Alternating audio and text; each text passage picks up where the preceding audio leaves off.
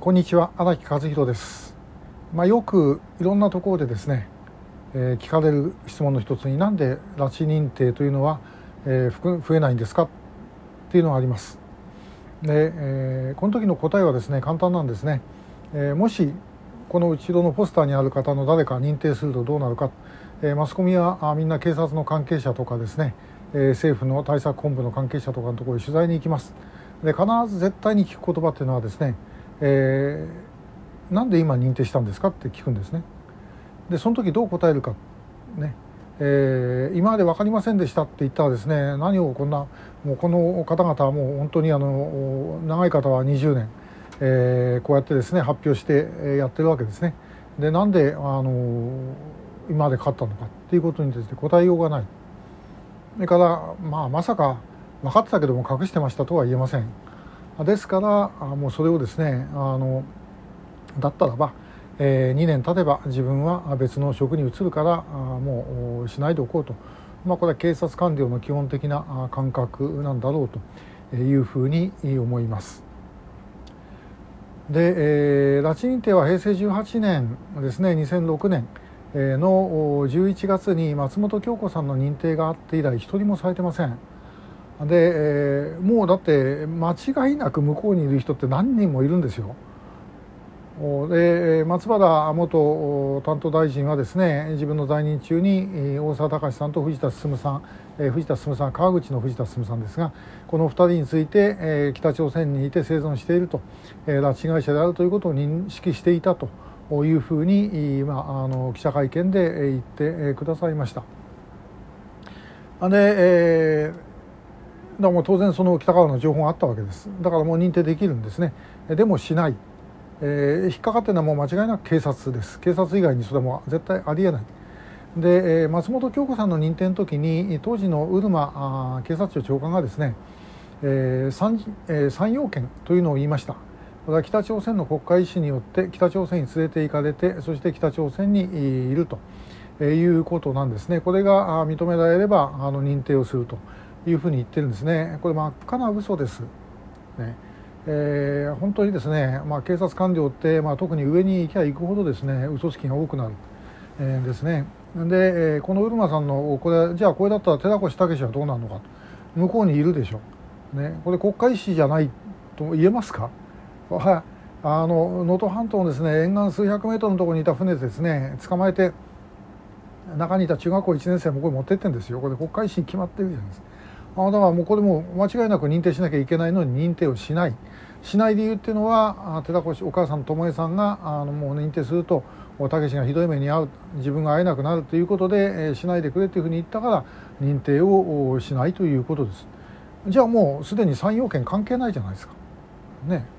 で、えー、じゃあ他のですね16人のじゃあ17人の認定被害者というのはどうやって分かったのか。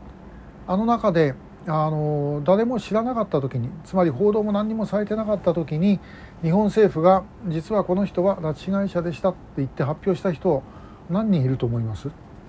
一人もいないです一人も。アベック拉致の6人に関しては産経の安倍正美さんが、まあ、報道した記事で出てきました。田口愛子さんはキム・ヒョンヒ、まあ、工作員が証言してそれによって分かったと。名前を調べたのは、まあ、警察ですけどもでもこのことがあったということを明らかにしたのはキム・ヒョンヒでした。原田樹さんの拉致はあのあれですね、えー、心眼数が、まあ、あのゲロして分かった、えー、ヨーロッパの拉致はあの石岡さんの手紙で明らかになる。えー、とうとうですね横田めぐみさんは現代コリアが元で明らかになりました。まああのもうどっかが報道してで認めざるを得なくなったから認定をしたというのがもう正直なとこです、えー、それ以上でも以下でもありません。で、えー、それをごまかすために今政府はどういう言葉を使っているかというと認定の有無にかかわらずという言葉を使いました。これは安倍政権第二次安倍政権の時えー、古谷拉致問題担当大臣が就任されてそこで認定の有無にかかわらずという言葉を使ったであの時はあの、まあ、安倍さんが総理になって前に進む可能性があるというふうにみんな期待しましたからでそこで認定の有無にかかわらずという言葉が出たということはあこれはもうその未認定の我々特定失踪者についてもですねやってくれるんだなって期待をしたんですがこれが大間違い。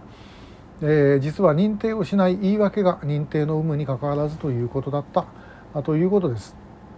もちろんそれでも本当にあの認定の有無にかかわらずで取り返しはいいんですよでも取り返さないでしょ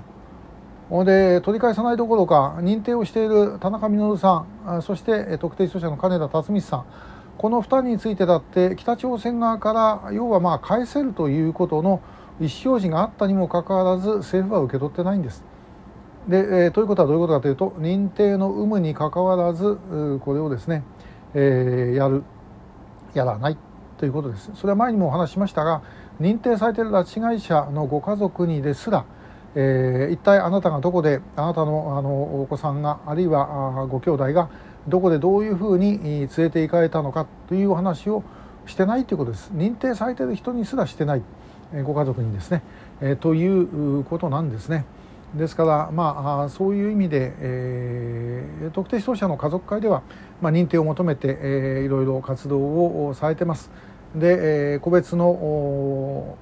失踪者の支援する方々でも大沢隆さんとかあのもう認定求めてですね活動をされていますそれ我々支援してますけども調査会としては認定を求めるということはもうしていない、こ